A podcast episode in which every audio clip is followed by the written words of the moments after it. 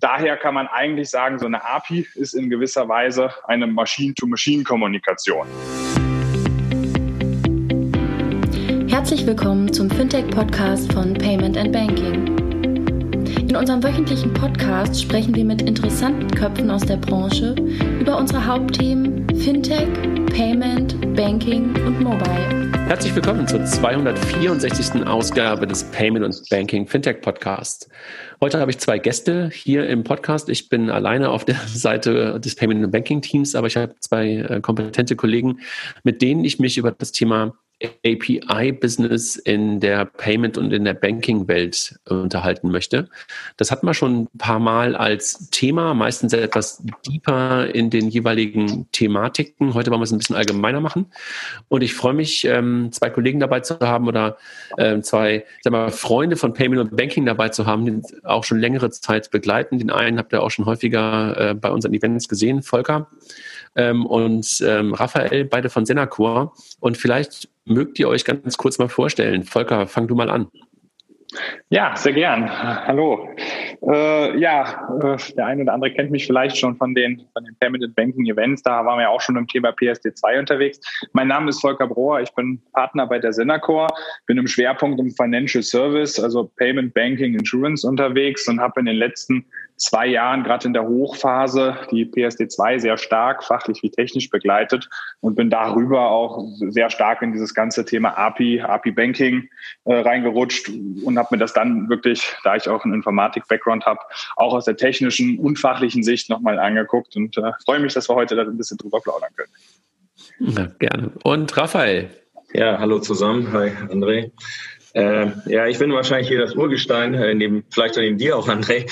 Ähm, ich habe mal Informatik studiert, bin bei Senacor jetzt einer der Managing Director, das heißt auch ein Partner und habe einen Geschäftsbereich, habe aber bereits so hm, 96 angefangen, die ersten Online-Banking-Themen im Markt mit neu aufzubauen. Da war der Markt ja praktisch komplett neu im Bereich Internet und habe seitdem eigentlich dieses Themenfeld, was sich sicherlich größer, spannender und komplexer geworden ist über die Jahre, aber dauerhaft begleitet. Bin jetzt seit 13 Jahren bei Senacor und mache da auch viele Projekte in dem Themenfeld.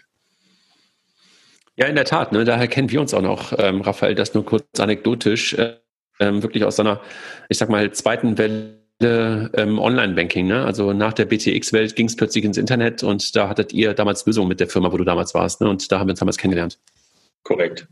Spannende genau. Zeiten von damals, heute aber noch mehr. Genau. Bevor wir, bevor wir einsteigen, äh, möchte ich einmal kurz unserem Werbepartner danken. Das sind die Kollegen von Mastercard, die uns schon lange Zeit begleiten, ähm, hier sowohl im Podcast als auch bei den ähm, Events. Äh, die habt ihr ja auch schon häufiger gesehen und äh, kennt wahrscheinlich auch die Kolleginnen und Kollegen von Mastercard auch ganz gut, weil es euch ja wahrscheinlich auch hin und wieder mal begegnet. Vielen Dank an die Kollegen von Mastercard. Wenn wir einsteigen ähm, in das Thema und ähm, vielleicht für wirklich Newbies oder ähm, Leute, die uns immer wieder mal hören und gar nicht so tief in den Themen drin sind. Was ist für euch eine API? Und vielleicht gebe ich dazu erstmal ähm, die Frage an den ähm, einzigen echten Techie hier in der Runde. Oder Raphael, was hast du studiert? Du bist ein BWLer, oder? Nee, ich bin Informatiker. Also ich bin Echt? ursprünglich auch ein echter Techie. Ich habe sogar am Anfang meiner Karriere das erste Online-Banking für die Postbank selbst gebaut. Okay, dann könnt ihr euch jetzt auswählen, äh, wer die Frage beantwortet. Der konkret neuere Techie. Ich habe das ein bisschen gelassen in den letzten Jahren. Okay, aber wenn wir mal das Thema einordnen wollen, ähm, was, was ist das Ganze, Volker? Magst du uns vielleicht mal eine ganz kurze ähm, Einleitung geben, wie du das, wie du das so definierst? Ja, klar, kann ich, kann ich gerne machen. Ja, das API-Thema an sich oder eine API kommt ja eigentlich, wenn man es jetzt mal so ganz streng benommen betrachtet, aus der, aus der IT, also aus der reinen IT und wenn man es übersetzt als Application Programming Interface, ist es eigentlich genau die Schnittstelle, wie Computerprogramme funktionieren, ganz in der Basis. Also jedes Computerprogramm besteht aus verschiedenen Teilen und wenn die Teile sich aufrufen, gegenseitig der eine Prozess den anderen Prozess, die eine Routine die andere Routine, dann funktioniert das über eine API. Warum ist das Thema API aber jetzt in aller Munde? Weil sind ja gar nicht alles Informatiker. Naja, das hat insbesondere damit zu tun, dass äh, es heutzutage gar nicht mehr so sehr darum geht, wie die einzelnen Programme intern funktionieren, sondern ganze Programme tatsächlich miteinander kommunizieren und diese ganzen Programme gegebenenfalls sogar auch noch über verschiedene Unternehmen oder verschiedene Bereiche hinweg miteinander kommunizieren. Und auch da muss man natürlich dann irgendwie festlegen, wie wollen diese Bereiche miteinander sprechen. Und äh, daher kann man eigentlich sagen, so eine API ist in gewisser Weise eine Machine-to-Machine-Kommunikation. Und äh, Raphael, wenn du mal auf das Thema drauf guckst, also ähm, das, was Volker gerade gesagt hat, ist ja im Grunde genommen etwas, was es eigentlich schon immer gab. Und ähm, wann, wann ist für dich so das Thema das erste Mal so aufgetaucht, dass plötzlich alle über APIs gesprochen haben, wenn du mal so aus der aus der aus deiner langen ähm, Erfahrung auf das Thema drauf guckst? Naja, gesprochen hat man über APIs, glaube ich, schon auch früher, als ich gestartet bin. Da hieß es dann plötzlich, glaube ich, 98 war das HBCI, was ja eigentlich ähm, auch eine API-basiertes System ist. Kommen wir vielleicht später nochmal drauf. Ich finde jetzt so in der neueren Zeit, ähm, also mit dem verstärkten Internetnutzung der Menschen, ist es, würde ich sagen, stärker hochgekommen, so vor vier, fünf Jahren ähm, mit dem ganzen PSD2-Umfeld, dass das mehr ins Bewusstsein wieder trat und mit dem ganzen Bereich der Ökosysteme und der Plattform, wo man sich Gedanken gemacht hat darüber, wie funktioniert denn das Zusammenarbeitsmodell. Und da kam der Begriff dann wieder stark hoch. Okay. Und ähm, Volker, wenn, wenn, wenn du auf das Thema drauf guckst und ähm, API erstmal ganz allgemein hast du gerade beschrieben und, und Raphael gerade ergänzt, wenn du nochmal drauf guckst ähm, in Richtung Banking und vielleicht auch, ähm, darüber reden wir ja vor allen Dingen hier Payment und Banking, ähm, was war der Treiber, oder Raphael hat zwar gerade den Begriff schon so ein bisschen benutzt mit PSD2, ähm, was ist da so gerade der Treiber? Warum ist das da gerade so, so spannend oder warum äh, beschäftigen sich da gerade alle mit? Mhm. Ja, da ist es tatsächlich spannend, weil es da ja jetzt wirklich um eine, eine Öffnung der Systeme oder um eine Öffnung von, von, ja, Monopole möchte ich an der Stelle vielleicht nicht sagen, aber von, von Daten und von Kommunikationswegen gab, die es bis dato noch nicht gab. In der Vergangenheit war es beispielsweise so, auch im Banking, man hatte eben eine Bank und an dieser einen Bank, da gab es nicht so wirklich die, die, die Möglichkeit, irgendwelche Einzelaspekte vielleicht auch integriert aufzurufen, sondern man hatte ein Online-Banking oder eine Filiale, wo man hingehen konnte und da konnte man sich entsprechend dann die, die Leistungen der Bank holen. Wenn man jetzt überlegt, in der, in der näheren Vergangenheit, auch stark durch die PSD2 getrieben, aber auch, auch durch die sonstige technische Entwicklung am Markt, sieht man einfach viel stärker, dass es jetzt auch möglich ist, durch eine APIsierung, in Anführungszeichen, einzelne Aspekte einer Bank nur nach außen zu legen. Also beispielsweise nur die Kontenlisten oder ähnliches oder äh, was man bei PSD2 jetzt auch macht, äh, die Buchung. Ne? Dann kann man eben die Einzelaspekte und die Einzelleistung einer Bank, die man gerne haben möchte, nutzen und dementsprechend diese Einzelleistung einer Bank in andere Wertschöpfungsketten integrieren. Das heißt, man nutzt die API gegebenenfalls zur Einbindung in seine eigene Wertschöpfungskette und hat damit sozusagen nur einen Teil der Bank genommen, nämlich den, den man genau braucht, aber die Wertschöpfungskette end-to-end besser gestaltet für den Kunden. Also bricht da, bricht da so ein bisschen das Thema Bank von dem Banking ab oder wird das ein bisschen aufgeteilt? Also kann man sich das dadurch, ähm, kann man sich das so als Bild vorstellen? Da gibt es die Bank auf der einen Seite und das Banking auf einer anderen Seite und dazwischen liegt die API? Ja, das kann man in gewisser Weise tatsächlich, kann man in gewisser Weise tatsächlich so betrachten. Die die, äh, das Banking ist aber dabei natürlich nur ein Feature. Man könnte jetzt auch überlegen, dass man äh, nicht das, was man im PK-Bereich typischerweise als Banking sieht, also irgendwie die, die Kontenlisten, die Buchungen etc. pp. nach außen zu legen, sondern auch ganz andere Aspekte, beispielsweise auch im, im Geschäfts- und Firmenkundenkontext zum Beispiel, dass dort Dienste für, für, für, für Kreditanfragen, für irgendwelche Liquiditätsberechnungen oder ähnliches, gerade auch bei größeren nicht mehr immer über die Bank und immer auf noch in gewisser Weise händischen Weg laufen müssen, sondern diese als Machine to Machine von den Kundenrechnern, also den Geschäfts- und Firmenkunden an die Bankrechnern direkt automatisch passieren können und dadurch eben auf Kundenseite die Wertschöpfungskette äh, deutlich vereinfacht und, und deutlich verschnellert werden kann. Mhm. Sag mal, wenn ich über APIs spreche, ähm, ist das immer so, was wir ja gerade so ein bisschen gehört haben, es geht so in Richtung Banking, Kundenerlebnisse ähm, und sowas. Also immer irgendwie so ein bisschen so, dass der, dass der Kunde irgendwie da eingreift. Ist das immer so oder, oder sind APIs auch intern notwendig oder, oder ein, ein Treiber in, den, in der Bank? Mhm. Äh, auch intern natürlich. Die, die APIs an der Stelle sind natürlich ein ganz großer Teil eines äh, auch internen Aufbrechens, dass man nicht mehr, ich sag mal, einen großen Monolithen hat, in dem alles drin ist, sondern viele einzelne Bereiche, die auch im Zuge der, der agilen Weiterentwicklung unabhängig voneinander weiterentwickelt werden können.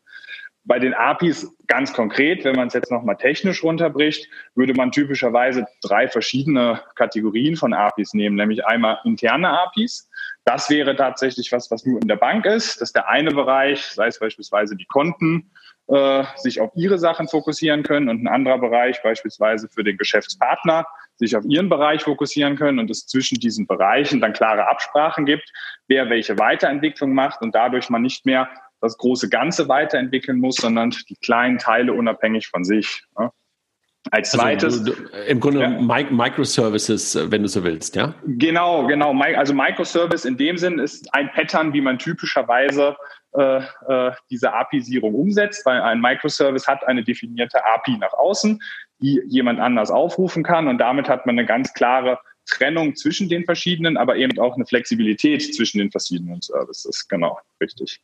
Das kann man sowohl natürlich auf dieser technischen Ebene sehen und da gibt es ja auch dann das Schlagwort der Modularisierung, ne, was jetzt ein bisschen größer ist von der Granularität als jetzt das Wort Microservice oder Self-Contained System. Ne? Also ein größerer Zusammenhalt, wo man äh, Fachlichkeit hat und dann über Apisierung miteinander interagiert.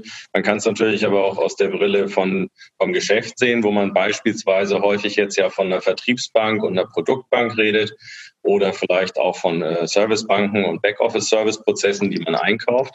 Ähm, also eher die, die Apisierung zwischen verschiedenen Einheiten in einem Haus oder mit einem Partner. Ähm, das muss ja dann auch nicht zwingend mehrere Marktplayer sein, sondern es können natürlich auch dann innerhalb eines Hauses äh, Dienstleistungsbeziehungen sein, die man über so eine technische Lösung dann äh, in die Organisation auch bringen kann. Also weg vom Monolithen hin zu Microservices und die oder, oder Dienste, wie ihr das gerade beschrieben habt, und die sprechen miteinander, sowohl intern, um die Bank effizienter und schneller zu machen, schneller reagieren zu können in diesen einzelnen Services ähm, und dann nach außen heraus auch, also eigentlich sind sozusagen, wie ihr das gerade beschreibt, überall APIs gerade im Banking unterwegs, ja, intern wie extern. Genau, du musst ja Plattform mit technischer Lösung und Plattform mit den Prozessen und Plattform als Aufbauorganisation sehen. Und wenn du jetzt deine Strukturen im Hause ändern möchtest, weil du beispielsweise einen Produktbereich wie einen Konsumentenkredit nicht nur im Hause anbieten möchtest, sondern als White-Label-Lösung nach außen und das dann über so eine API öffnest, dann bist du ja auch gut beraten, die gleiche API wiederum auch nach innen zu nutzen in der Leistungsbeziehung. Und entsprechend folgt dann jetzt sozusagen deine organisatorische Struktur. Wahrscheinlich sollte die Plattform auch folgen, weil dann bist du natürlich auch im, im, im Handeln des Bereichs, der dann dafür zuständig ist, viel flexibler. Weil sonst gibt es natürlich eine relativ große Abhängigkeit zwischen den Bereichen und dann kommen ja auch die ganzen Themen wie, ich will schnell Themen selbst für mich entscheiden können, wofür ich geschäftliche Verantwortung habe. Also insofern ist der Trend der APIisierung äh, folgend, glaube ich, oder gibt dem, dem Wunsch der Häuser sozusagen beispielsweise White-Label-Leistungen im Markt anzubieten oder andere Lieferleistungsbeziehungen im Hause herzustellen. Und auf der anderen Seite, die technischen Möglichkeiten haben sich weiterentwickelt und auch die Entwicklungsprozesse wie Agilität, über die wir heute nicht reden, aber was auch ein Bestandteil ist, so dass es sich gegenseitig bedingt. Ne? Die technische Fähigkeit der APIisierung, wofür wir reden, und der Wunsch der Organisationen, anders im Markt agieren zu können. Sag mal, ähm, das Wort Multikanal kennt ihr ja auch irgendwie aus den ganzen Banken und sowas. Sind die APIs die Grundlage dafür, Produkte und Services in diesen ganzen Kanälen auszuspucken? Und ich könnte ja sogar auch White Label als einen Kanal betrachten. Die APIs sind tatsächlich in dem Sinne eine, eine, eine gewisse Grundlage, äh, um das Multikanal anzubieten, beziehungsweise es einfacher anzubieten, glaube ich tatsächlich. Ne? Man kann natürlich auch Multikanal in gewisser Weise mit großen Monolithen anbieten. Da macht man es dann halt irgendwie zweimal oder dreimal und äh, setzt die verschiedenen Masken und äh, die verschiedenen Funktionen je nach Kanal oben drauf.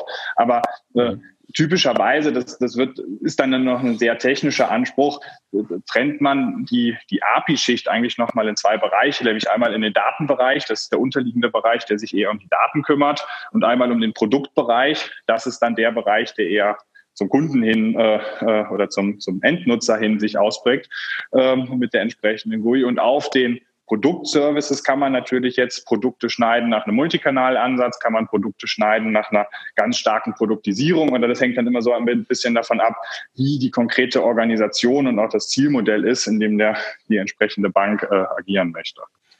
Mhm. Und äh, aber APIs seht ihr schon so sind so ein bisschen Katalysator für Geschäftsmodelle oder äh, kann ich das ist das eine ja. richtige Beschreibung dafür? Das würde ich schon absolut okay. so sehen. Vielleicht, um das auch nochmal noch mal ganz explizit darzustellen, du sagtest gerade so schön, äh, APIs überall. Ne?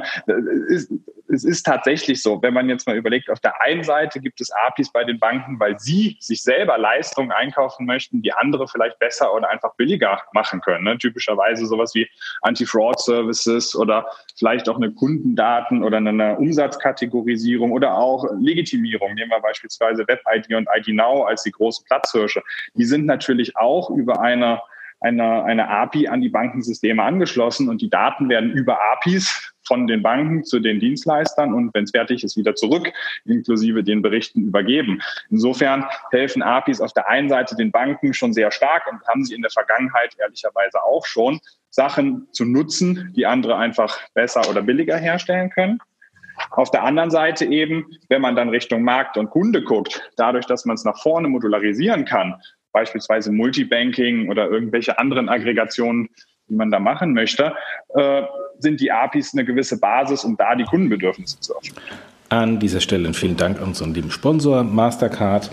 Mastercard bietet über Mastercard Europe seinen europäischen Kunden und Verbrauchern Zugang zu den führenden Finanzdienstleistungen aller Welt. Mastercard für den globalen Handel durch die Vernetzung von Unternehmen der Finanzbranche und Millionen von Unternehmen und Karteninhabern und Händlern auf der ganzen Welt.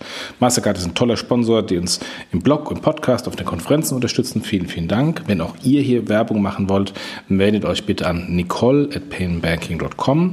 Ich wiederhole, nicole at paymentandbanking.com. Wir haben noch ein paar Slots frei. Vielen Dank. Sag mal, Raphael, wir beide sind ja ein bisschen älter, ne? so ungefähr ein, ein Jahrgang. Und der Volker ist ja noch so ein junger Hüpfer und der kennt die Welt ja eigentlich nur mit APIs. Wenn, wenn, wenn wir auf das Thema drauf gucken, ähm, was hat sich denn neben dem Begriff, also wir haben das ja früher Schnittstelle oder Soap oder was auch immer genannt, was hat sich denn noch verändert oder was hat so eine Dynamik da reingebracht? Hast du irgendwie so einen, so einen Tipping Point im, im Kopf, wo du sagtest so, wow, das ist wirklich jetzt echt nochmal ein Unterschied? Ich finde schon, dass ähm, durch diese die Fintechs, so als äh, weiteres Schlagwort da, ähm, also neue Marktteilnehmer, die kleinere Leistungsblöcke im Wettbewerb mit den Banken zur Verfügung gestellt haben, am Anfang ja auch wirklich im echten Wettbewerb und weniger in der Kooperation.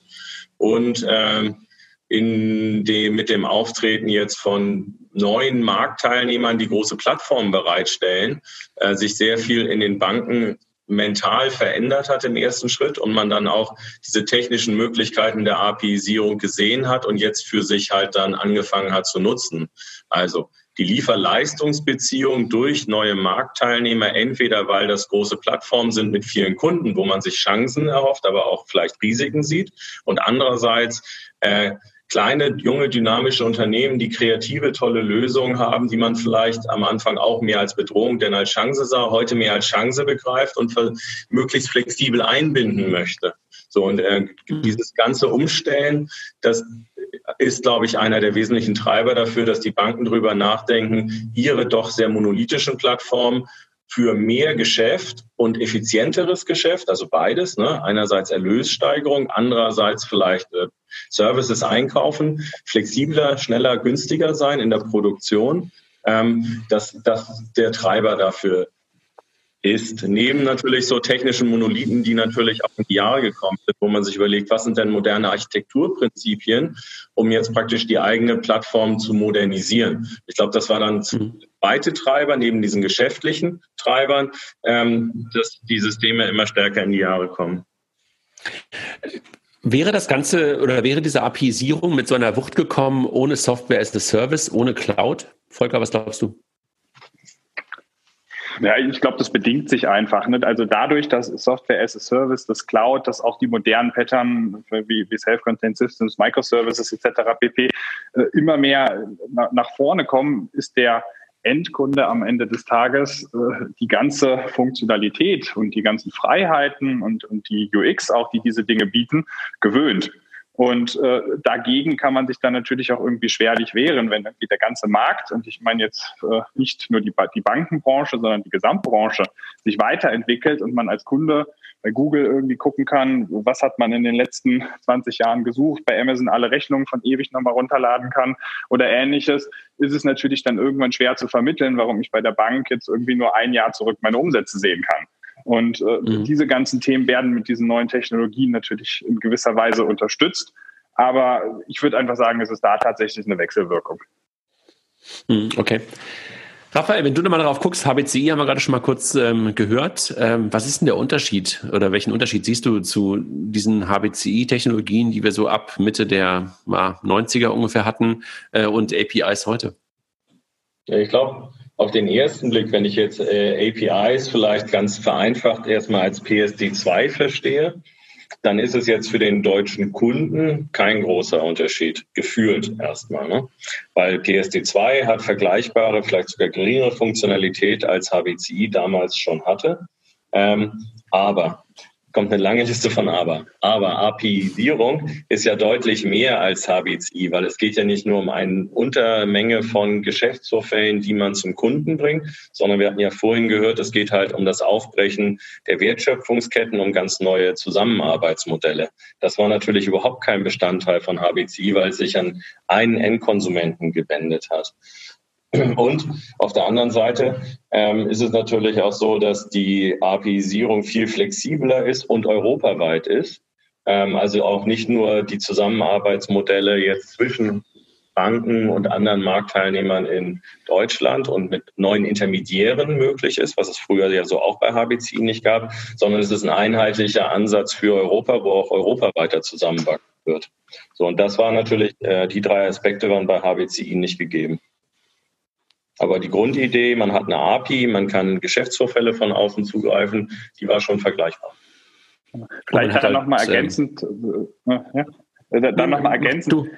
Äh, technisch gesehen sieht man da auch wirklich sehr gut die, oder, oder technisch fachlich gesehen sieht man da sehr gut die Weiterentwicklung. HBCI war wirklich ganz darein fokussiert, dass ein Kunde einfach seine Bankgeschäfte mit der Bank seiner Wahl über eine technische Schnittstelle dann natürlich mit dem Tool irgendwie bedienen konnte. Und die, die, die große Herausforderung bei PSD2 war es ja jetzt zu sagen, na ja, jetzt kommt der sogenannte TPP, ne, der Third-Party-Provider mit ins Spiel, weil es eben durch die API-Sierung und durch den technischen Fortschritt und die, die neuen Geschäftsmodelle einfach nicht mehr nur eine 1 zu 1, sondern da tatsächlich eine 1 zu N, können ja sogar vielleicht am Ende noch mehrere Mitspieler sein, die da mitmachen. Äh, äh, reinkommen. Und das wiederum hat man ja versucht, mit der PSD2-Schnittstelle irgendwie abzubilden. Natürlich äh, mit einer ganz gehörigen Komplexität, einerseits hierdurch, andererseits durch die entsprechende dann auch äh, rechte Verwaltung, wer darf an die zugreifen und so weiter. Aber es ist aus meiner Sicht schon die Antwort an diese neuen Anforderungen, die einfach entstanden sind. Ja, aber bei PSD2 ja nur eine gewisse, eine Grund, eine Untermenge von den Themen sind, die wir vorher schon mit API-Sierung überhaupt im großen Raum aufgezeigt haben. Ne? Daher genau. Und es ist ja auch ehrlicherweise eine erste Antwort. Es gilt nur für Zahlungsverkehrskonten und das ist schon, schon noch ein sehr schmaler Bereich, wenn man sich mal den gesamten Bereich des Bankings anguckt. Absolut. Und ähm, wahrscheinlich ist PSD2 irgendwie äh, maximal die Hälfte Technik und die andere Hälfte Regulatorik und das, was du gerade schon angedeutet hast mit TPPs und den Regeln und Rechtevergabe und sowas. Äh, eine Antwort auf eine größere Digitalisierung, eine Antwort wahrscheinlich auch auf mehr Player, die in irgendeiner Art und Weise damit den Bankdaten was machen wollen. Ne? Also das ist, glaube ich, eine Mischung aus Tech und Rec, wenn man so will. Also es ist ja fast eine Rec-Tech-Anwendung. Ja, ähm, genau. Wenn wir mal ähm, darauf gucken, ähm, um ein bisschen konkreter zu werden, wir waren jetzt gerade eher so ein bisschen abstrakt, sind schon so ein bisschen so reingegangen, immer wieder mal in kleinere Beispiele, aber wenn wir ein bisschen konkreter werden wollen, welche APIs seht ihr momentan so in diesem Payment- und Banking-Umfeld für, für, für vor allen Dingen Banken? Naja, also auf der einen Seite haben wir halt sehr viele APIs erstmal so, weil die einfach auch schon länger da sind, die nach hinten rausgehen. Ne? Das hatte ich vorhin schon, schon, schon, schon kurz angewähnt. Das sind Sicherheitsverfahren, das sind sowas wie Legitimierung, das sind sowas wie vielleicht auch die Zahlungsabwickler, die hinten dran dann per API angeschlossen sind oder auch äh, Multikontenaggregation, wo man dann über eine API wiederum andere APIs aufruft, die einem die Konten entsprechend äh, äh, zur Verfügung stellen nach vorne raus, wenn man jetzt überlegt, äh, was auf der, der, der Kundenseite tatsächlich in API sind, muss man natürlich dazu sagen, der echte Endkunde an sich bedient selten eine API, weil dafür braucht man dann einfach so viel technisches Verständnis, dass es in der Regel nach vorne raus dann meistens B2B2C-Konstrukte sind. Also irgendjemand, der auf Basis einer Schnittstelle irgendwas für den Endkunden baut, was dem dann tatsächlich nach vorne hilft. Da haben wir natürlich die, die, die klassischen Bankaggregationssachen, die äh, äh, dabei sind. Und das sieht man jetzt auch sehr viel alles, was man aus dem großen Feld der Umsatzdatenklassifikation machen kann. Sei es, dass man äh, Kreditvorberechnungen macht, wie, wie viele Kredite denn überhaupt möglich sind und ähnliches. Sei es, dass man da Versicherungschecks macht, welche Versicherungen kann man denn hier, äh, äh, braucht man noch, hat man noch als Endkunde äh, oder ähnliches. Oder, oder sei es auch dann schon vielleicht weiter gedacht, dass man irgendwann irgendwo am Point of Sale sagen kann, ja, pass mal auf, ich möchte mir jetzt mein Auto kaufen und bevor wir jetzt hier große Dinge machen, machen wir jetzt mal hier meine Umsatzdatenklassifizierung. Da sehen wir direkt, das Geld ist da und auch der Kredit kann genehmigt werden und können da Dinge nach vorne machen. Das sind in gewisser Weise natürlich viele Use Cases, die auf den offenen PSD2 APIs an, äh, aufsetzen. Aber da muss man natürlich auch sagen, dass für den deutschen Markt, Raphael hat es gerade schon so ein bisschen angedeutet, die PSD2 natürlich erstmal so eine gewisse Art Rückschritt auch war. Weil wir waren einfach mit HBCI schon sehr weit. Äh, und wir hatten dazu ja noch äh, die, ich nenne es jetzt mal, äh, Graubereiche mit Screenscraping und ähnliches, wo die Kunden gesagt haben, jo, guck da mal nach, ich möchte, dass ihr da jetzt auf meine Daten drauf geht und damit irgendwas macht, die heute qua Legislative nicht mehr erlaubt sind. Und das ist natürlich dann schon was, was jetzt für, für Europa sicherlich ein großer Fortschritt ist, dass es einmal irgendwie überall erlaubt ist, aber gerade für den deutschen Markt schon noch ein gewisser Rückschritt auch mit sich bringt. Ja. Vielleicht eine weitere mal, Facette, vielleicht noch eine weitere Facette. Wir haben jetzt über B2B2C gesprochen. Also ich habe vorne einen Kunden, ich habe einen Intermediär und dahinter die Bank. Ich glaube, die Apisierung äh, in dem Umfeld hilft halt auch für die Bank wiederum andere Leistungen einzukaufen. Also nicht B2C, sondern ein B mehr. Also vorher hat eine Bank im Wesentlichen Softwareprodukte sich eingekauft, ne, um die dann anzubieten in seinen Leistungen. Und du hattest ja eben gesagt, wie hat denn beispielsweise Software as a Service das Geschäft verändert? Und API-Sierung tritt natürlich auch an der Schnittstelle auf. Bank jetzt wiederum Leistungen als Software as a Service oder als Business Process Outsourcing as a Service einkauft. Und auch da sind natürlich jetzt Standardisierungen ein Stück weit zu beobachten, dass Leistungen vergleichbar werden. Und ähm, das geht auch über APIs. Also nicht nur nach vorne Richtung Kunden eine Kette über ein Intermediär, sondern auch die Bank kauft wiederum Leistungen von nach hinten auch über API-Sierung ein und bringt die dann bis nach vorne zu den Kunden. Ihr, verstanden. Wenn ihr jetzt mal so auf euer, auf euer Business guckt und ihr habt ja viel mit Banken zu tun und wir haben jetzt viel über PSD2 gesprochen, haben auch ein bisschen auf die Historie geguckt, äh, im Sinne von, äh, gab es ja eigentlich auch schon länger mit HBCI. Hat dieses äh, Thema PSD2 das Thema API in den Banken in andere Sphären gebracht? Also redet ihr mittlerweile mit anderen Menschen und verstehen auch Manager, was eine API ist und was man damit machen kann? Raphael, vielleicht mal an dich. Äh, einfach, äh, einfache Frage, einfache Antwort. Äh, ja, es ist erstaunlich. Äh, früher hat man, ich meine, HBCI hatten die damals ja auch schon verstanden, was das bedeutet. Da hat man natürlich nicht über äh, APIs geredet, ne? aber im Prinzip ähm, ist sozusagen in dem Management der Banken das Verständnis für Technologie und die Chancen aus Technologie massiv in den letzten, sagen wir, fünf bis acht Jahren gestiegen. Und es beschäftigen sich jetzt ähm, deutlich mehr Bankmanager damit, weil ihre Geschäftsmodelle ändern sich und sie wollen die Chancen, die sie aus Technologie, unter anderem aus APIisierung haben, besser verstehen und für sich nutzbar machen. Und das geht ja nur, wenn man es durchdringt, was es da für Möglichkeiten gibt. Mhm. Und äh, haben das schon wirklich viele oder, oder welche Herausforderungen entstehen dann plötzlich für, bei Banken? Also sind das sind da wahrscheinlich neue Herausforderungen? Also weil bisher musstest du dein Business verstehen und das war Bankbusiness und plötzlich musst du dich mit sowas äh, wie technologischen Schnittstellen beschäftigen. Das hat wahrscheinlich unglaubliche Herausforderungen auf der Bankenseite, oder? Ja, wenn wir erstmal bei der Organisation bleiben, ich meine, Volker kann ja wahrscheinlich auch gleich für, für, die, für den Rest nochmal antworten. Also was man natürlich stark beobachten kann, ist ja, dass die Banken sich im Management um CDOs, CDOs CIOs und CTOs auf oberster Ebene ergänzen. Ne? Es ist jetzt nicht zwingend so, dass plötzlich der der Banker der IT-Experte wird, sondern man macht auf der oberen Ebene andere Art von Teaming, um die Chancen gemeinsam zu begreifen und voranzutreiben. Und ich glaube, das ist schon eine wesentliche Veränderung zu früher, wo es natürlich immer schon einen IT-Leiter gab und die IT auch ein relativ wichtiger Bestandteil einer Bank schon immer ist, äh, weil sehr früh äh, IT angewendet und genutzt wurde für Bankleistungen. Aber die, das Beschäftigen auf der Top-Management-Ebene mit diesen Möglichkeiten, indem man auch neue Skills praktisch in das Management nimmt, das ist schon komplett neu. Volker, wenn du, also es gibt ja ein paar sehr, sehr erfolgreiche API-First Companies, ne? Also sowas wie ein Play, sowas wie ein Stripe, sowas wie ein Twilio. Ähm, und was ich von denen immer so gelernt habe im Laufe der letzten Jahre, war eigentlich immer, dass man gesagt hat, Developer First. Also ich muss Developer-friendly sein. Siehst du so einen Wandel bei Banken auch, dass sie darüber nachdenken, dass sie plötzlich developer-friendly sein müssen?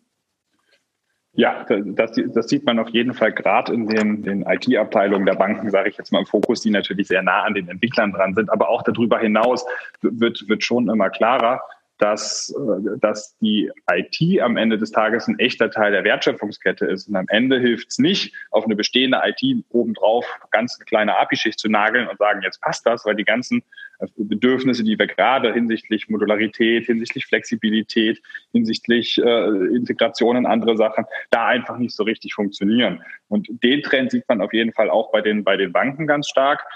Und vielleicht ergänzend noch, es gibt ja auch beim Developer Friendly zwei Aspekte. Einmal die Developer, die bei einem sind. Also das heißt, wie kriege ich überhaupt die, die, das entsprechende Recruiting hin, sehr gute Techies zu bekommen, die mir helfen, diese Bank äh, äh, äh zu apisieren, sage ich jetzt mal. Auf der anderen Seite aber auch die Techies außen, weil jede Schnittstelle ist natürlich nur gut, wenn sie auch am Ende irgendjemand aufruft. Und auch dafür braucht man ein API-Management-Portal, braucht man ein Developer-Team, was einen Support macht, das eine ganz andere Art von Support ist am Ende des Tages. Und äh, das sind nach meinem Verständnis dann schon die wichtigen Sachen, die die Banken heutzutage dann noch mit dazu nehmen. Ja, das erste, was du, glaube ich, gesagt hast, ist, glaube ich, echt super interessant. Ne? Ich weiß nicht, das wisst ihr wahrscheinlich ja auch, dass mal irgendwann, glaube ich, Jeff Bezos bei Amazon sagte, jeder Dienst, der bei Amazon gebaut wird, muss eine API haben, sonst gibt es ihn nicht. Ne? Ja, und das ist wirklich essentiell. Ne? ja, total. Ne? Also dieses, ne? und, und, und dann kommst du schnell zum nächsten Buzzword oder zum äh, Buzzsatz, so Eat Your Own Dog Food. Also wenn du deine eigenen APIs nicht konsumierst, dann, dann sind sie halt auch scheiße. Ne? Genau. Und das wiederum ist aber dann, auch wenn man es nochmal einen Schritt weiter denkt, schon auch ein sehr wichtiger Aspekt innerhalb der Organisation und ein gewisser kultureller Change. Also es ist ja dann nicht mehr, oder was heißt nicht mehr, ich möchte jetzt nicht unterstellen, dass das da der Standard ist, aber es ist nicht ein Gegeneinander, ne, sondern es ist eher ein Miteinander. Und daraus resultieren dann natürlich auch wieder Fragestellungen, beispielsweise wenn jetzt irgendwie zwei verschiedene Einheiten über APIs miteinander verknüpft sind und für ein Gesamtsetup äh, miteinander agieren müssen, dann muss man natürlich sich auf beide Seiten der Medaille auf der einen Seite verlassen können, aber auf der anderen Seite müssen die auch sehr eng zusammenarbeiten wiederum, zumindest in den, in den entsprechenden Schnittstellendiskussionen. Ne? Also das ist dann ja wieder das äh, nah und fern. Ne? Man hat auf der einen Seite die, die Enge, dass man frühzeitig miteinander sprechen muss, wie funktioniert das Gesamtsystem und wer übernimmt welchen Part. Dann in gewisser Weise aber schon jeder bei sich, und das ist ja dann wieder der Vorteil, die Freiheit hat, die Aspekte, die dafür relevant sind, unterhalb der API so geschickt zu bauen, dass sie äh, für die anderen äh, versteckt sind, aber es für die anderen trotzdem am Ende funktioniert. Mhm. Okay. Ähm, wenn ihr darauf strategisch guckt, ne, also äh, Banken, APIs und so und, und, und so weiter, welche Chancen seht ihr darin für Banken? Na, also was ich auf, auf, auf der einen Seite sehe, ist äh, die ganz, oder was heißt die ganz große Chance, aber was ich da schon sehr stark sehe, ist, wenn die Banken nicht, nicht aufpassen tatsächlich und nicht in dieses Thema APIsierung und äh, äh, Customer Experience in, in, in gewisser Weise den Kundenkontakt mit modernen UIs und ähnlichem und auch einer hohen Automatisierung unten drunter konstant zu halten, laufen sie Gefahr, dass sie am Ende des Tages irgendwann in gewisser Weise nur der Infrastrukturdienstleister sind, der die Banking-Kern, Banking-Kernfunktion äh, bereitstellt, den Kundenkontakt aber äh, verloren hat. Und äh, dementsprechend ist zumindest aus meiner Sicht äh, extrem, auch in der strategischen Richtung wichtig, dass man da guckt, was muss ich eigentlich auf dem Weg zum Kunden neben der ganzen APIsierung, das ja jetzt eher ein technisches Wort ist an der Stelle, zur Verfügung stellen, dass der Kunde ein cooles UI, ein cooles Gefühl, einen hohen Automatisierungsgrad hat und gerne mit unseren Apps und äh, unseren Webseiten interagiert. Auch ein weiterer, Aspekt, da, ein weiterer Aspekt, der nicht ganz unwichtig ist, ist im Bereich, äh, wenn du dir jetzt anschaust, ähm, also was Senacor mal untersucht hat, war, wie entwickeln sich die Kostenstrukturen bei Banken in der IT und für Produktbereiche, abhängig davon, wie spezialisiert Banken sind. Und es ist relativ klar herausfindbar, dass beispielsweise Universalbanken, die noch sehr monolithische IT-Plattformen haben, äh, eine deutlich höhere oder schlechtere Cost-Income-Ratio besitzen und deutlich höhere Verwaltungsaufwendungen haben als hochspezialisierte Banken. So, und dieser Weg der Modularisierung, APIisierung ist am Ende ein Weg raus, so dass ich äh, kleinteiliger, autarker arbeiten kann, dort dann auch äh, in der Prozessautomatisierung viel weiter bin und modernere Infrastruktur einsetzen kann. Also was das dann ermöglicht, ist praktisch eine wettbewerbsfähige Kostenstruktur sich auf einem Produkt zu bauen, weil am Ende sind die Produkte im Wettbewerb. Und auf der anderen Seite muss man den Vertrieb auch natürlich so aufsetzen, dass er Produkte und Services von sich selbst und von Dritten nutzen kann. Zumindest streben da viele hin, was ja auch eine Flexibilisierung und neue Erlösströme bedeutet. Das heißt, einerseits hat man die Chance, neue Erlösströme sich zu bauen. Andererseits ist man flexibler im Partnering im Markt, was glaube ich essentiell ist. Und drittens muss man halt zu einer IT-Plattform kommen, die halt kostengünstig, jetzt nicht aus der Steckdose, falscher Begriff, aber deutlich kostengünstiger funktioniert, als die heute für viele ist. So, und wenn man das alles drei angehen will, dann ist APIsierung ein wesentlicher Bestandteil des Erfolgs. Das verstehe ich total. Und äh, wenn ich das so betrachte, dann, dann glaube ich, dass es vor allen Dingen ja für intern total so gilt. Ne? Dass du sagst, okay, ich zerschneide meine, meinen großen Monolithen in einzelne Blöcke äh, lasse die in der Bank miteinander sprechen, äh, schaffe möglicherweise sogar ein paar ähm, Basisfunktionalitäten, die von allen genutzt werden können, ne? also so Lego-Bausteinmäßig, ähm, keine Ahnung, so ein äh, Identifikationsverfahren oder was auch immer. Ähm, wenn ich jetzt böse wäre, könnte ich natürlich sagen, jede API, die nach draußen geht, führt dazu, dass ich mich eigentlich angreifbar mache. Also dass plötzlich Dritte kommen und mir mein Frontend klauen. Was ist denn eure Antwort darauf? Also wenn es in, in Richtung APIs nach draußen geht. Naja, ja, also ja, ja, gut, beide nachgedacht. Zumindest den gleichen Einstieg.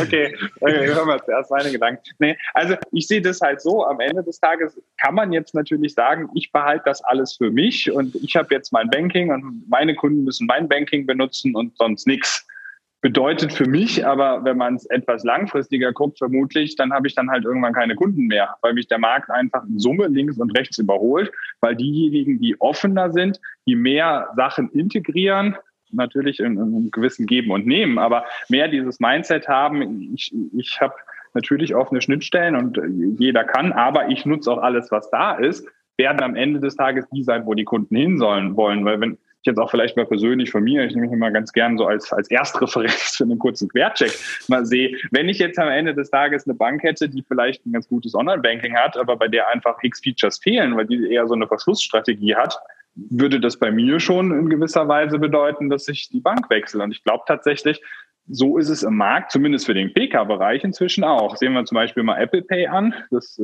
war am Anfang nur bei bei einigen, ist jetzt irgendwie fast großflächig überall da und war in der Zeit schon, glaube ich, für viele Privatkunden auch ein Grund, nochmal ein Zweitkonto oder vielleicht gegebenenfalls einen Wechsel des Erstkontos zu machen, weil dieses Feature ihnen wichtig war.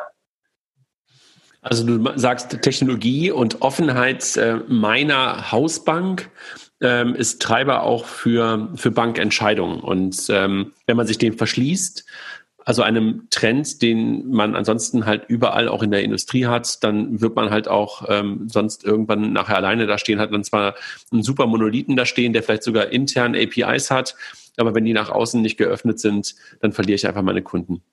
Genau. Ich glaube, jeder, jeder, jeder Geschäftsproduktbereich muss eigentlich als Profit Center gemanagt werden.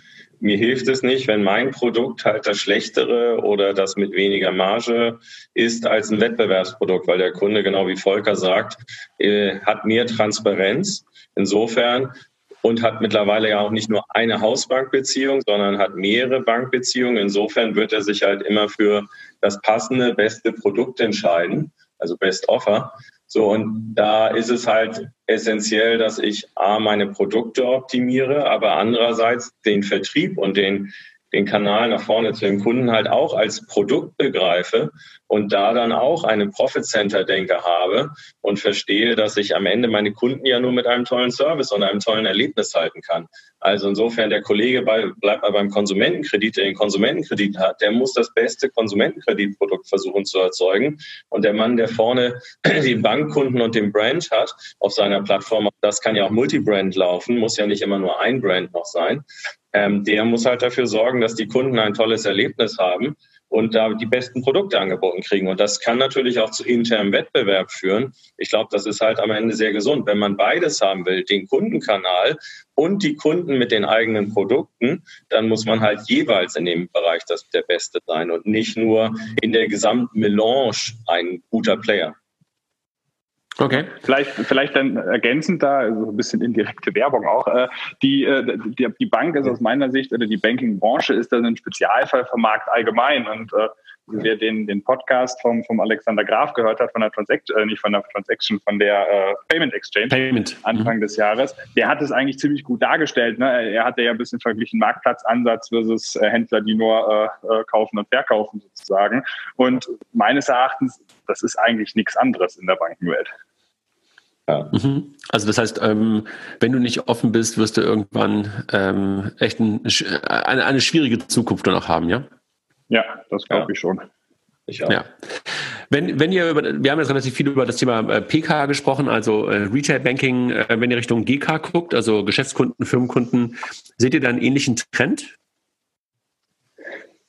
Ja, auf jeden Fall. Also bei den Geschäften, also was heißt ähnlichen Trend? Man sieht auch den Trend zur API-Sierung. Bei den Geschäfts- und Firmenkunden ist da aber tatsächlich aus meiner Sicht ein gewisser Unterschied, dass es darum da gar nicht darum geht, äh, ich sag mal, Public APIs, also APIs, die offen sind und für alle gleich sind, äh, zur Verfügung stellen, sondern eher Private APIs oder private Schnittstellen, kundenspezifische Lösungen, dann also ein bisschen in diese White Label äh, äh, Richtung gedacht, wie Raphael vorhin schon mal erläutert hatte, die spezifische Bedürfnisse von Geschäfts- und Firmenkunden, gerade von so größeren Mittelständlern äh, und, und, gar Konzernen natürlich auch erfüllen, äh, wo man direkt mit den Systemen der entsprechenden äh, Geschäftskunden und den Banken interagiert. Und die sind dann tatsächlich äh, sicherlich auch bereit, dafür äh, äh, zu zahlen, also die, die, die Nutzung der APIs oder die Bereitstellung der APIs oder was auch immer, weil sie am Ende des Tages da so einen klaren Vorteil haben, dass es für sie ein guter Case ist.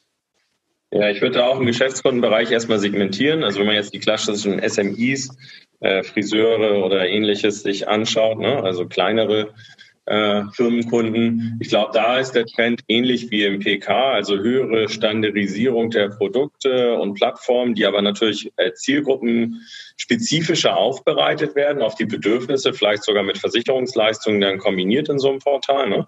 Also wo ich halt schon versuche, höhere Automatisierung, stärkere Standardisierung im Leistungsangebot zu, hinzubekommen. Und dann gibt es die echten großen Konzerne, wo ich halt äh, jetzt nicht diese Skaleneffekte habe, wo ich aber zu individuelleren Lösungen komme, weil dort natürlich auch die Erträge pro Kunde viel höher sind und die Bedürfnisse des Kunden sehr individuell. Und auch dafür brauche ich natürlich eine sehr flexible Plattform dahinter, um diesen Variantenreichtum trotzdem noch günstig abbilden zu können. Aber ich brauche eine ganz andere Art von Plattform. Mhm. Wenn ihr so ein bisschen auf die Zukunft der Banken guckt, ähm, retten APIs Banken? Retten ist jetzt ein hartes Wort an der Stelle. also, also, also ich, also ich glaube halt tatsächlich, dass das originäre Geschäftsmodell in dem Sinne ist für viele Banken halt aufgrund der, der Niedrigzinsen aktuell, äh, was heißt aus meiner Sicht, das ist ja offensichtlich so, äh, hart angegriffen, so dass man sich schon überlegen muss, was kann man denn zusätzlich machen, um am, am Ende des Tages äh, gut dazustehen. Und ich glaube, da sind die APIs schon eine wichtige Grundlage, weil sie einfach ein ein gewisses Mittel bilden, mit der die Bank, und da haben wir jetzt auch äh, gut drüber gesprochen, sowohl modularer, also in den, in den Prozesskosten effektiver werden kann, aber auf der anderen Seite auch auf der Kundenseite eine, eine höhere Integrationstiefe, bessere UX und ähnliches erreichen kann, sodass die, die, die Kunden dann auch wieder motiviert werden, vielleicht andere Dinge über die Banken, die dann eher auf der Provisionsertragsseite liegen, stärker zu nutzen und darüber dann äh, ja am Ende des Tages den Banken ein gutes Ergebnis zu sichern. Also das heißt, ähm, ich versuche mal diesen Begriff auch ein bisschen zu benutzen. Banken haben über das Thema APIsierung auf der einen Seite mal lange darüber gesprochen, jetzt auch ähm, die Möglichkeit, die Kosten besser in den Griff zu bekommen, die Produkte zu modularisieren und dann mit diesen modular modulareren Produkten auch in den richtigen Kontext der Kunden zu kommen. Ist das die Chance, die ihr vor allen Dingen seht? Ja, das, so kann man es kann man sehr gut zusammenfassen in die Richtung. Nee, das, das ist halt schon der Weg, wirklich die, die, das sind die wichtigen Aspekte, die, die, äh, die in diesem ganzen Kontext äh, drinne sind, weil äh, deswegen ist Retten vielleicht dann doch das richtige Wort. So wie es jetzt geht, wird es vermutlich nicht weitergehen über, über, über lange Zeit, weil zumindest jetzt äh, mit Corona sicherlich nochmal verstärkt ist, glaube ich, eine Zinswende äh, sehr weit in der Ferne. Mein also, Gefühl zumindest. Gleich mal grundsätzlich, ich mache mir um das Bankgeschäft jetzt erstmal gar keine Sorgen. Das braucht man weiterhin. Ne? Ich, manche Menschen haben Geld, andere brauchen Geld. Irgendjemand muss sich darum kümmern, das auszugleichen, auch wenn das gerade nicht so lukrativ ist. Ne? Und es gibt spezielle, und es gibt Zahlungsverkehr, den werden man auch immer brauchen, der wird sogar mehr, also Bargeld wird ja weniger. Insofern, die, die Kernleistungen der Bank, ne, die werden natürlich erhalten bleiben. Aber es gibt halt äh, ganz viel neuen Wettbewerb und andere Anbieter, die auch äh, super Plattformen haben. Und das Bankgeschäft ist an sich jetzt erstmal kein Geheimnis. Natürlich die Regulatorik um das Bankgeschäft sinnvollerweise groß. Insofern muss man halt sehen, wer sind denn dann die Banken in der Zukunft und wie ist man halt noch dabei oder wer will noch dabei sein. Man kann sich ja auch wandeln. Ja. Aber dann, dann bleiben wir also bei dem, bei dem Thema, was wir am Anfang schon gesagt haben. Ähm, APIs sind ein Stück weit Katalysator für Banken. Sie helfen ihnen an, an, an vielen Stellen ähm, für die Zukunft auch richtige Entscheidungen zu treffen. Ähm, und ohne wird wahrscheinlich schwierig, aber APIs ohne ein funktionierendes Geschäftsmodell unten drunter wird auch schwierig. Ne? Also das, das eine bedingt auf jeden Fall das andere, wenn die ich sind Fluch und habe. Segen zugleich. Ne? du hast hier jetzt mal die, die Chance, also auch ein Stück weit den Segen dargestellt. Ne? Ich habe neue Chancen im Markt, ich kann mich besser aufstellen, habe vielleicht neue Partner, ne? kann günstiger produzieren. Und der Fluch mhm. ist, dadurch, dass alle sie haben, hast du halt das ganze kleinteiliger und natürlich gibt es auch neue Player, die diese entweder kleine Teile bereitstellen oder mehrere kleine Teile zum spannenden Ganzen kombiniert kriegen. Ne? Und vielleicht viele, viele Kunden selbst haben und sich sagen, anstatt Leistungen stark White Label einzukaufen, was ja heute viele machen, also doch Werbung vielleicht für einen großen Player, äh, Otto, Amazon, keine Ahnung, ähm, die halt ähm, Bankleistungen ja mittlerweile auch an ihre Kunden bringen oder Announcement dann von Uber in Amerika, ne, wo die gesagt haben, wir machen selbst irgendwie, unsere, unsere Mitarbeiter sind unsere Bankkunden ähm, egal mal, wie man das heute erstmal über Business Process as a Service von Banken einkauft. Das könnten die natürlich, wenn sie es als strategisch ansehen, auch dann irgendwann selbst machen mit dem Ansatz und mehr von der Wertschöpfung bei sich haben und nicht nur das als Branding betreiben über einen White Label Dienst. Mhm. Okay. Wenn ihr, wenn ich über Senacor ganz kurz ähm, sprechen darf, ähm, ihr beratet Banken dabei, ihr unterstützt Banken dabei und, und, und helft denen dabei, das ganze Thema zu machen. Habt ihr, könnt ihr darüber sprechen, ähm, ob ihr jemanden habt, den ihr einfach vorbildhaft findet momentan in diesem Umfeld oder wäre das ähm, ungerecht, diese Frage zu stellen, weil ihr dann einfach ähm, bestimmte Leute herausheben würdet, was ihr irgendwie nicht wollt? Schwierige Frage. Gibt es ein Beispiel, alle gucken sollen? Ich finde, ich find, alle Kunden, die von Sendercore beraten wegen, sind natürlich auf einem guten Weg. und wer ist schon aber, weit? Aber, aber sind nicht alle gleich weit und haben auch nicht alle die gleiche Voraus äh, Startvoraussetzungen, muss man mal sagen. Ne? Also ich glaube, äh, die, die meisten haben erkannt, was das Ziel für sie ist. Ne? Aber es ist natürlich schon ein extrem mühsamer Weg. Also über diese Worte zu reden fällt leicht.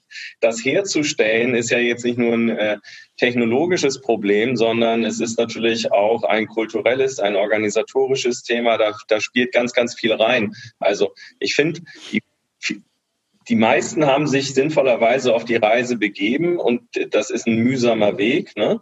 Und den muss man auch alle, äh, auf der Strecke sicherlich immer wieder anpassen. Also insofern ist die Antwort, ähm, wir sehen viele Kunden, wir helfen auch dort.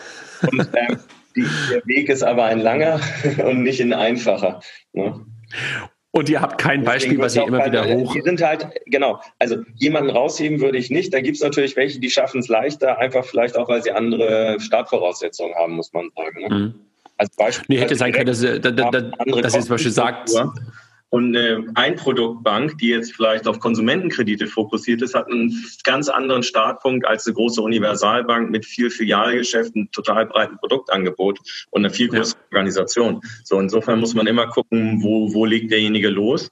Ähm, und dann ist vielleicht ja so ein Haus wie die Deutsche Bank, ne, kann man vielleicht viel leichter auf ein großes Schild stellen, weil sie natürlich einen viel mühsameren Weg hat als jetzt ein Konsumentenkredithaus, was viel spezialisierter ist und eigentlich einen leichteren Weg hat und vielleicht auch dichter schon am Ziel ist.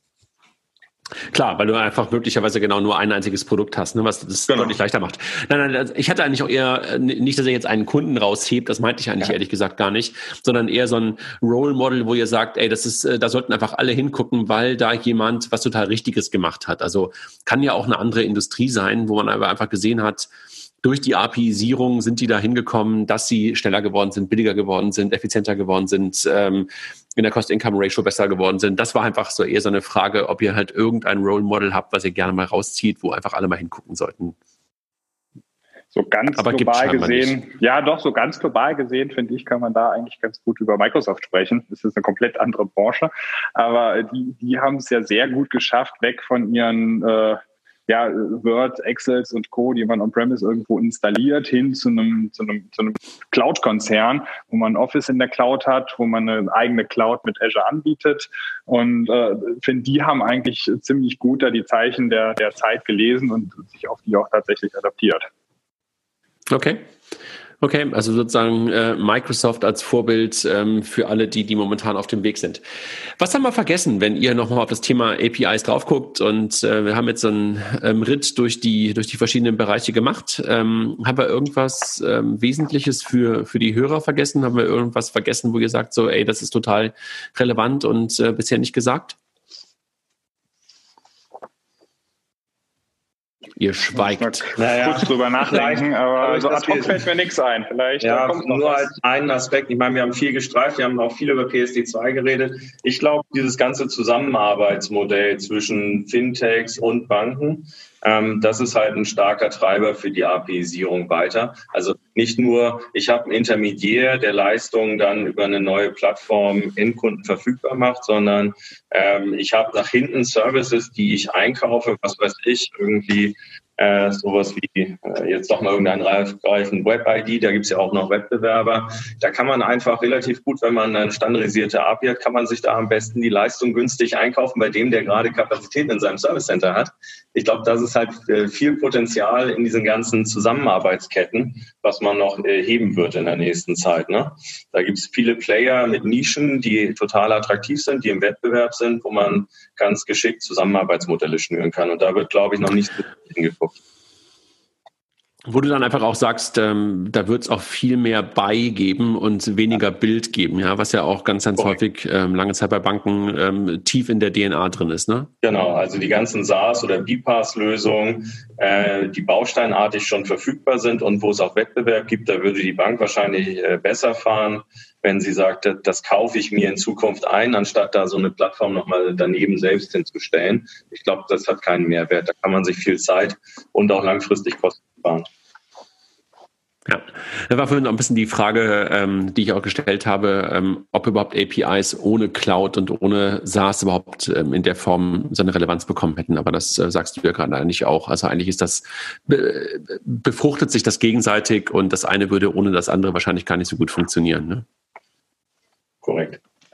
Ja. Correct. Was, was, ich vielleicht noch ergänzen will, ich glaube, wir haben es äh, immer mal wieder so gestreift, aber um es nochmal wirklich ganz, ganz explizit auszusprechen, am Ende des Tages ist die API natürlich äh, nur ein Mittel zum Zweck. Ne? Man baut jetzt nicht eine API, weil man eine API bauen will, sondern man baut eine API, weil man irgendwas anbieten möchte, was irgendjemand anders auch nutzen möchte und im besten Fall sogar dafür zahlt. Und das heißt, natürlich ist der technische Aspekt und die technische Voraussetzung, dass ich überhaupt APIs bauen kann, dass mein Gesamtsystem modular ist und funktioniert, etc. pp. extrem wichtig. Aber äh, eigentlich tatsächlich ist noch wichtiger am Ende, dass man auch das entsprechende Businessmodell dahinter hat und also das Geschäftsmodell, wem man denn jetzt was mit dieser API anbieten möchte. Ja, okay. Das Businessmodell bedingt ist, baust du, ohne das wird es sowieso schwierig ähm, und APIs helfen dir dabei, aber noch ein besseres Business zu machen. Ich glaube, das habe ich jetzt irgendwie auch mehrfach von euch verstanden. Ich hoffe, es war nicht zu oft. Nein, genau richtig. Volker Raphael, ähm, ihr macht das ja seit, seit, seit einigen Jahren jetzt mit Banken und seid wahrscheinlich auch weiterhin offen für, ähm, für weitere Anfragen. Ihr macht das in Deutschland, glaube ich, und oder nee, ihr macht das in Dach, ne? In Deutschland, ja. Österreich, Schweiz oder sonst noch irgendwo? Nee. Okay. Ja, wir machen es im Wesentlichen in Deutschland, Österreich, ein bisschen in der Schweiz und für, wir sind auch im Ausland für Menschen, die wir aus Deutschland kannten, die ausgewandert sind oder für größere deutsche Institute sind wir auch mal im Ausland, aber im Wesentlichen sind wir im Deutschland, Österreich äh, geschäftlich aktiv aktuell. Und vor allen Dingen bei Banken, ja? Ja. Wir sind bei Banken ja. überwiegend, ein wenig bei Versicherern und dann sind wir noch in Automotive, Logistik und Public auch unterwegs, aber drei Viertel unseres Geschäfts ist mit Banken. Genau. Okay. Wobei äh, tatsächlich immer ganz spezifisch eigentlich äh, so Financial Service würde ich es eher nennen, weil auch so Payment, Payment Sachen, wo wir natürlich, ja. ist jetzt ein Teilbereich von Banken, aber nicht äh, gerade auch so aus der API-Sierung besprochen und der, der entsprechenden Treiber gibt es natürlich jetzt auch wieder Spezialanbieter, die sich auf solche einzelnen Themen die aus der Financial Service Branche fokussiert haben und auch dort unterstützen wir natürlich sowohl ja. jetzt als auch in der Zukunft sehr gerne. Genau, wir machen Payment und Banking. Habt ihr das schon mal gehört? Irgendwann, ja. Ihr Lieben, ich danke euch. Also ähm, ich glaube, dass wir damit einen ganz guten äh, Ritt, äh, was ich gerade schon mal gesagt hatten, durch diese ganzen verschiedenen Bereiche und dem einen oder anderen klargemacht haben, warum ähm, wir uns auch bei Payment und Banking und ihr natürlich auch inhaltlich, wir bei Payment und Banking im Podcast und in Artikeln immer wieder über das Thema API ähm, unterhalten, warum das ein wichtiger Treiber ist. Und ähm, ich glaube, ihr konntet sehr, sehr gut klar machen, warum sich damit viele gerade ähm, Unternehmen beschäftigen ähm, und wenn sie sich noch nicht so sehr damit beschäftigen, warum sie sich damit beschäftigen sollten ähm, und, und welche Chancen da drin stecken. Und äh, hat mir Spaß gemacht, damit mit euch ein Stück weit in der Historie zu kramen, auf der einen Seite aber auch ein bisschen in die Zukunft zu gucken. Ähm, danke ich euch sehr, Volker Raphael. Ja, Ansonsten gebe ich das letzte, letzte Wort an euch. Achso, ja, danke. Hat Spaß gemacht mit dir. Den Hörern bracht es auch Freude. Ja, ich kann mich auch nur bedanken. Fand ein, guten, gutes Gespräch hier. Danke für die Einladung und hoffentlich äh, gefällt's. Hoffentlich bis bald und dann mal wieder persönlich Auf und weniger virtuell. Ne? genau. genau. Alles klar. Danke euch. Danke. Ciao. Bis dann.